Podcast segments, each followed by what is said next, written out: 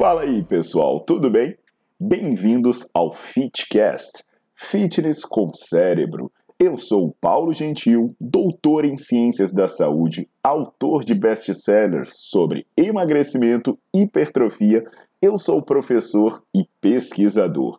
Este canal foi feito especialmente para quem gosta de cuidar do corpo, mas não descuida da inteligência.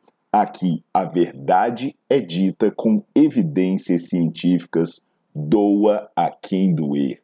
Não esqueçam de seguir o canal e divulgar. E também eu convido vocês para olhar os links na descrição do canal para ver as minhas aulas, meus livros e também me buscar nas redes sociais.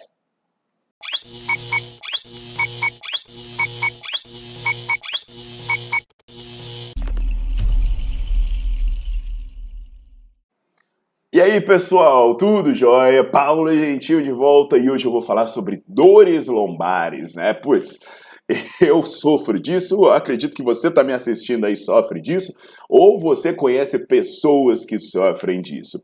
Então, é um tema importante porque eu vou falar sobre a associação do exercício, exercício como forma de tratamento e o tipo de exercício que pode ajudar mais.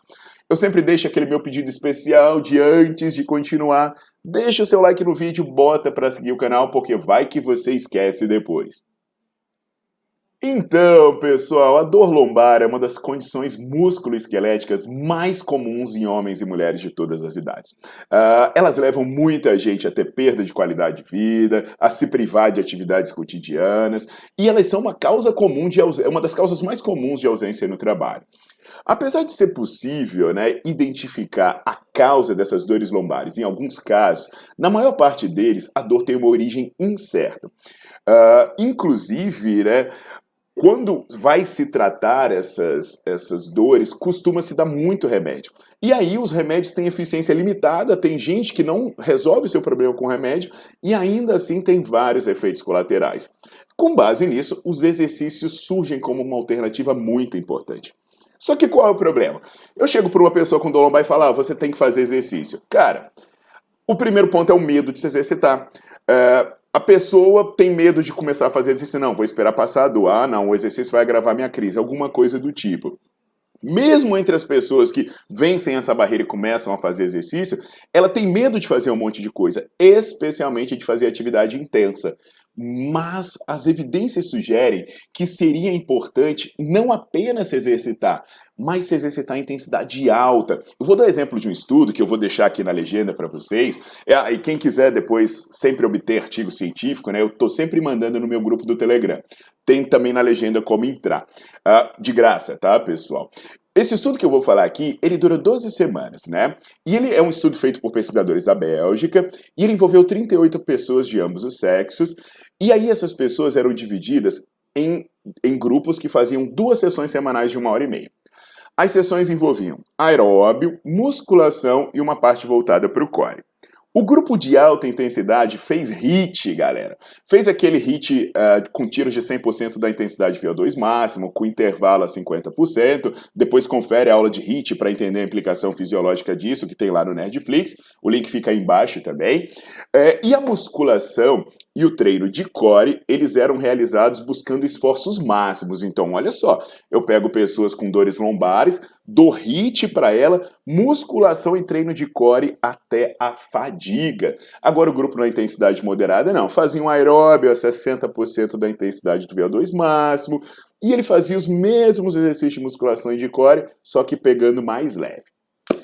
Vamos lá. Primeiro ponto interessante a galera pode imaginar, mas as pessoas com dor lombar não vão aderir a um programa de alta intensidade. Negativo. O primeiro ponto interessante é que a adesão foi similar entre os dois grupos, ou seja, treinar intenso não fez com que a pessoa desistisse ou faltassem os treinos.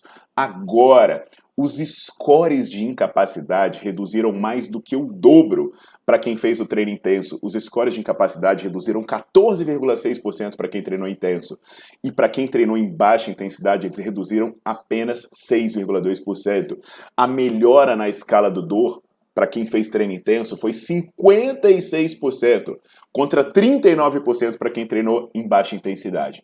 Olha aí, pessoal, isso é muito importante para quem trabalha com esse grupo e também para pessoas que sofrem de dores lombares, já que são pessoas que normalmente têm resistência a fazer exercício. Inclusive, teve um vídeo que eu falei sobre cinesiofobia, medo de movimento, tanto que isso é ruim do ponto de vista psicológico e funcional.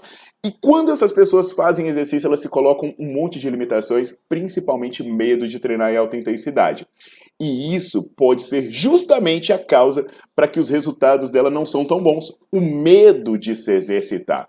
Então, leve essa mensagem adiante, vamos aplicar em nós mesmos e nas pessoas à nossa volta. Lembrando que Todas essas informações aí vocês podem encontrar no artigo abaixo, que vai estar tá aí no link para vocês, que eu compartilho ele no meu grupo do Telegram, e também eu deixo vocês convidados para darem uma visitada no meu site para ver o Nerdflix. Cara, são mais de 100 aulas, centenas de artigos científicos sobre diversos temas associados a exercício, alimentação e por aí vai.